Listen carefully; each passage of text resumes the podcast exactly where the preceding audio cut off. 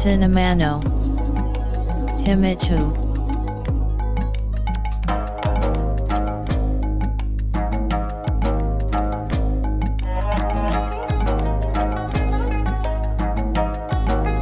This broadcast is made by Cinema Podcaster Fuji Walker.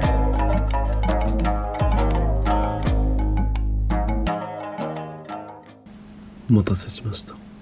待たせすぎたかもしれません。シネマポッドキャスターの藤岡です。ポッドキャストシネマの秘密の第153回です。さてまずは先日起きた au の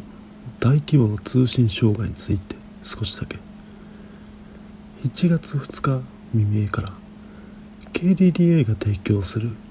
通信サービスが利用しづらい状況が発生。通話ができない。ショートメッセージが送れない。といった個人レベルでの被害はもちろん気象庁のアメダスのデータ収集に支障をきたす。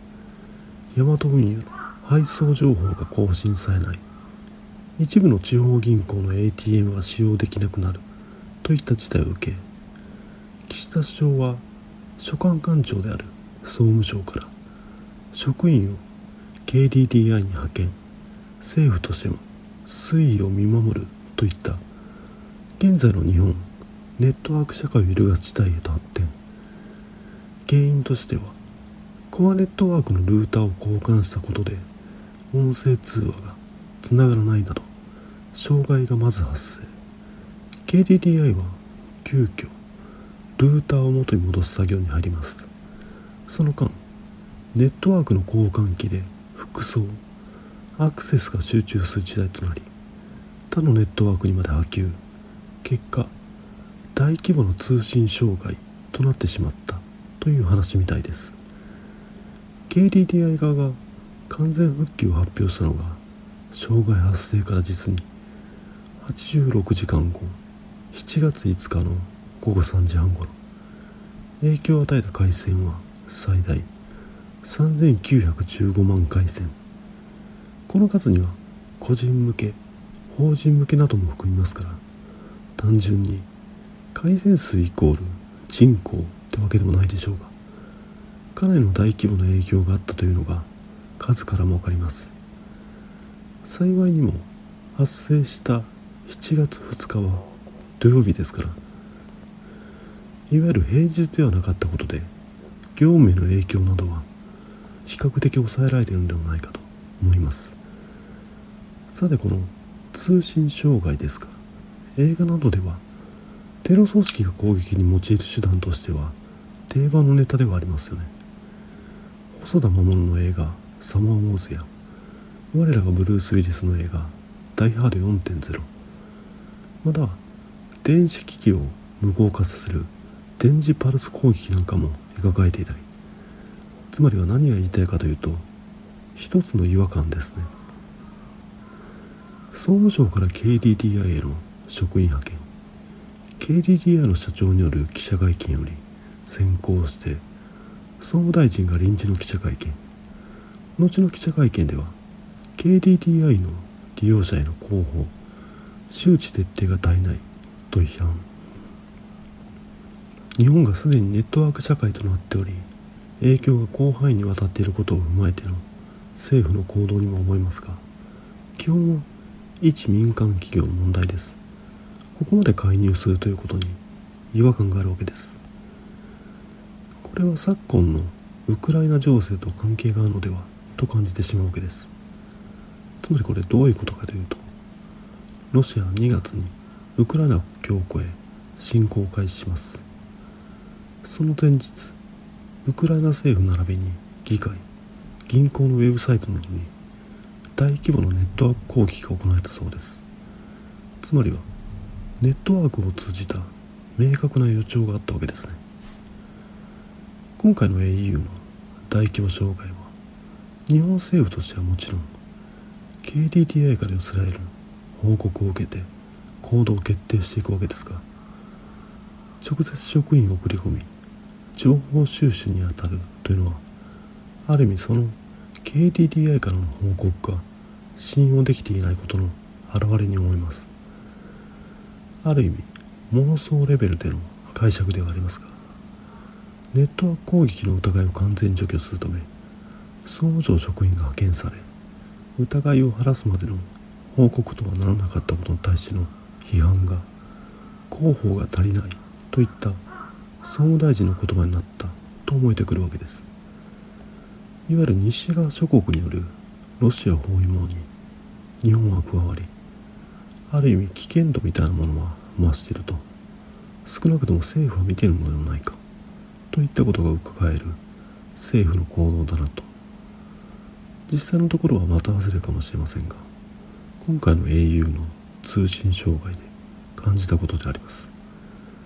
さあシネマの秘密第153回始めます。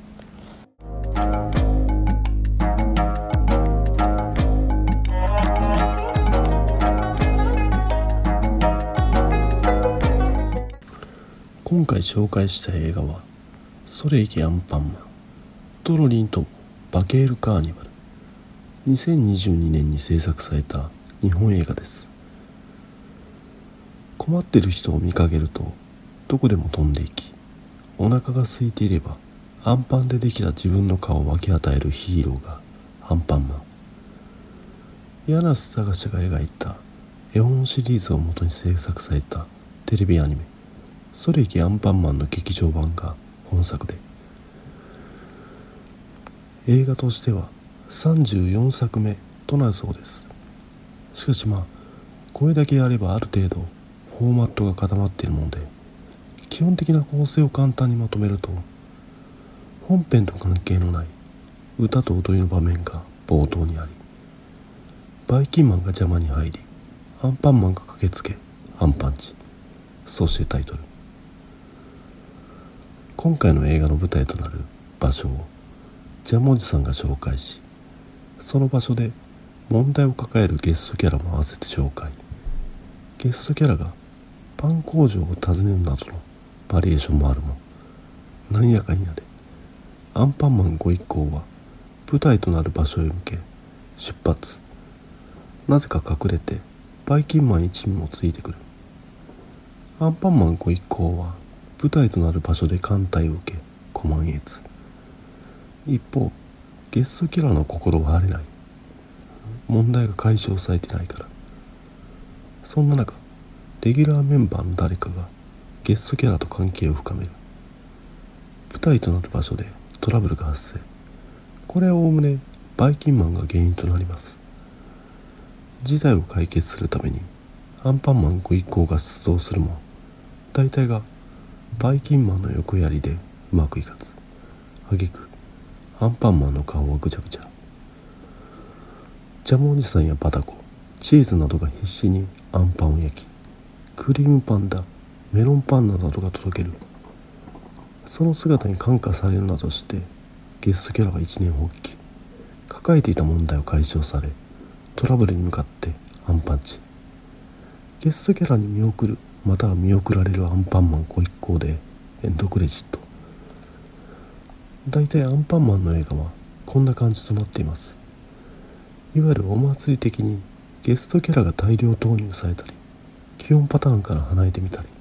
逆に基本パターンのディティールを深くするアプローチもあったりはするものの。大体がゲストキャラの抱える問題が提示されそれを解決することが重要視されます。そもそもが子供向けの作品ですから意表をつく展開をしたところでどうなんだと。職人技のようにオーソドックスなものづくりそれがアンパンマン映画の世界。そういった中でも形から微妙にはみ出すところがあったりするのが作品ごとの味わいみたいなもんなんでしょうか。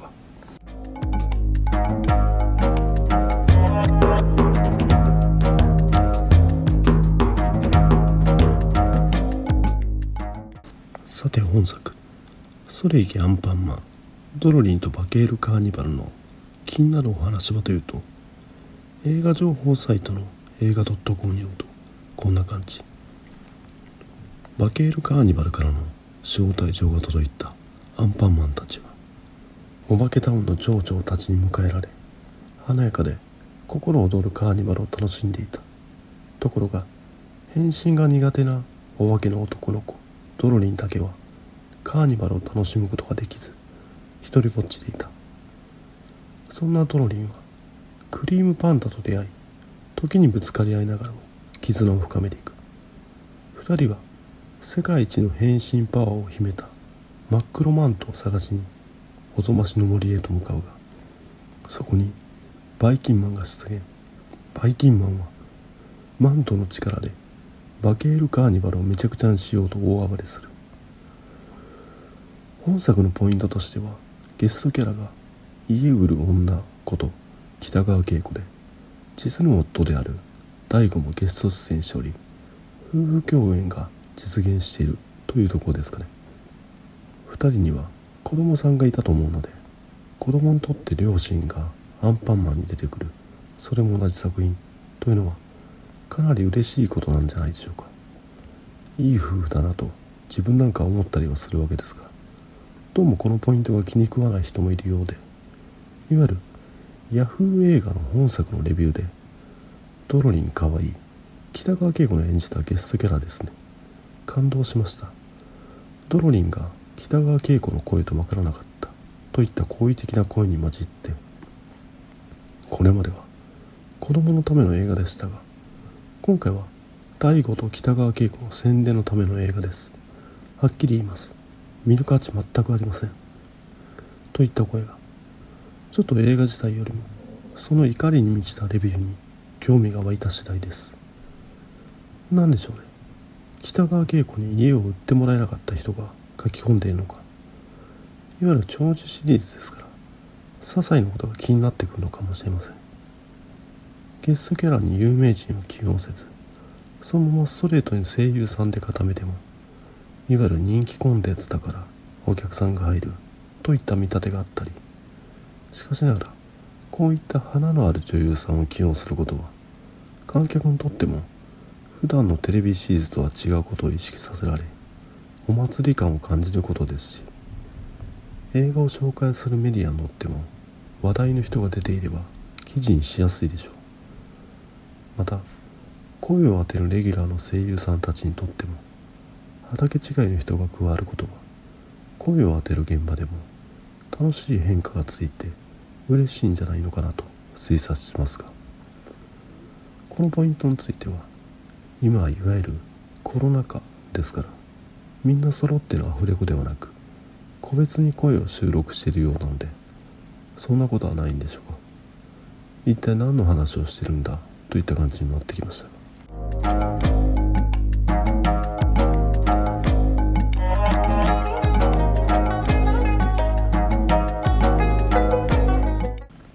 話を戻すと今回のゲストキャラは北川景子が声を当てるドロリン。彼はお化けタウンの住民住民たちはさまざまなものに変身する能力を持っており年に一度のカーニバルではお化けタウン以外の住民を招待しその変身能力を使って来場者を楽しませていると。しかしドロリンにとってはそのカーニバルは憂鬱であると。それもそのはず。うまく変身することができないからです。これが本作「ソレイキアンパンマン」ドロリンとパケールカーニバルにおける問題ですね。この問題を解決するためドロリンは変身能力を秘めたアイテムを手に入れようと旅へと出る。この解決方法は分かりやすいですよね。自分にないのだからよそから持ってくればいい。しかし柳瀬隆の作り出した世界でのお話ですからアイテムを手に入れて問題解決とはなりません。途中なんやかんやってドロリンは知るわけですね。そもそもがお化けタウンの住民は何のために変身するのか自分のためではなく劇中の描写においては楽しませるため人のために変身してるわけです。それまでドロリンは自分のために変身しようとしていたからうまくいかなかった。もう大丈夫だと。柳瀬隆が作った主題歌「アンパンマンのマーチ」の一節に言おうと。何のために生まれて何をして生きるのか。これは軽快なメロディーに乗せているから愉快な曲だと思うけれど何が君の幸せ何をして喜ぶと歌詞は続き誰かのために生きることが万事大事であると。人間の根源的な生き方をついてくる。いい歌なわけです。本作もそういった歌の通りに人に尽くすことでこそ持っている力は発揮されるのだと説くわけです。柳瀬隆は生前私が死んでもアンパンマンのアニメは続きますと語っていたそうですがこれは続きますよね。柳瀬隆のメッセージを大事にしているスタッフがお話を続けているんですから本作のストーリーをかみしめるとそういったことを思った次第です。本作おすすめです。ちなみにアンパンマンのマーチといえば歌っているのは双子デュオのドリーミングで2019年には妹さんが亡くなり今お姉さん一人で活動を継続しているというのは知ってはいたんですがこのドリーミングってアニメのアンパンマンではシドロとモドロというカバのキャラに声を当てており今回の映画でも冒頭に出てきて当たり前のようにシドロとモドロが掛け合いを行っていると。実際にはお姉さんが一人二役で演じているようですがなんかちょっとびっくりしたというかアンパンマンの世界というのは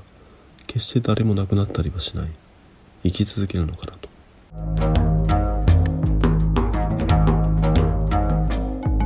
Podcast. Cinemano He Me Too Wo Ki E Tag No Come So Ya Go E Ken Domata She War Apple Podcast No Review CSAP Blog No Commento Tumblr No Mail Form Twitter account at Cinemana Himitsu Ma De Onega Ishimasu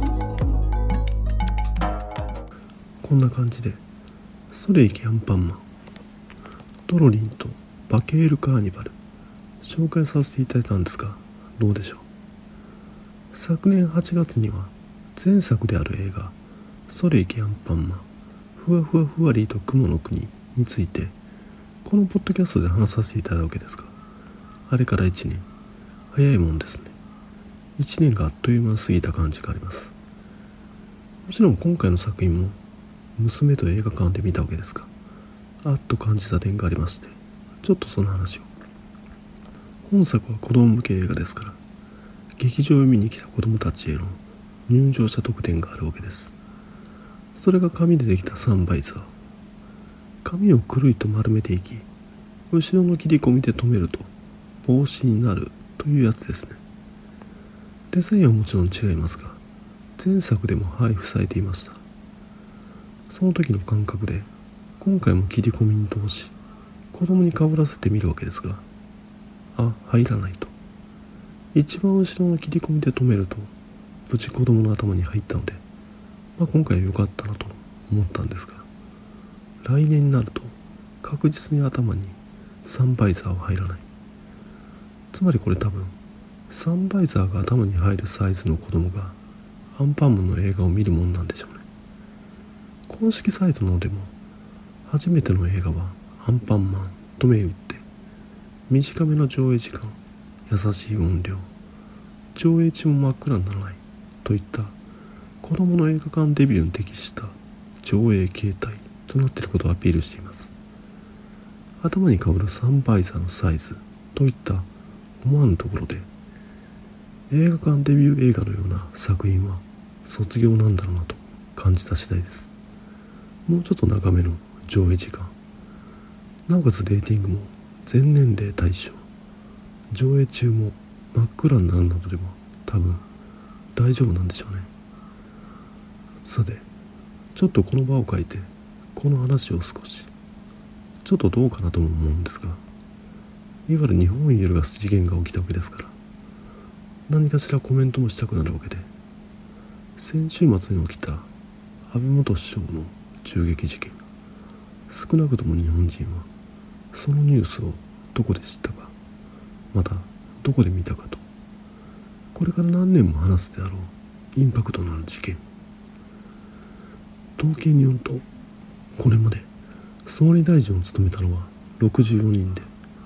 歴代総理の死因として1割が暗殺なんだそうです。これ以外ではあるものいわゆる戦前の日本は政治家へのテロが繰り返され日本の行く末がコントロールされてきたという側面があるようです。日本におけるテロリズムの定義は広く恐怖または不安を抱かせることによりその目的を達成することを意図して行われる。政治上その他の主義主張に基づく暴力主義的破壊活動となっているので今回の事件においてはテレビメディアなどの盛り上がりぶりを見るにテロを実行した容疑者の思う通り最大限の効果を発揮したと思えてきます。今回の事件についてはテロであるとみなしている自分にとっては不愉快極まることでもあるのでただ事実として元首相が亡くなったということだけ受け止め心よりご冥福を申し上げますということで返させていただきます。さあこれで今回の配信は終わりですが第153回が最終回にならないことを願っていますお聴きいただきありがとうございました繁栄と長女 Shine wa no himi tu podcast. Tuki ni sun kite. Kokshu Makiobi hai shin. Bat kunan bar wo mix cloud ni tag hai shin chu. In to enjoy the next broadcast distribution.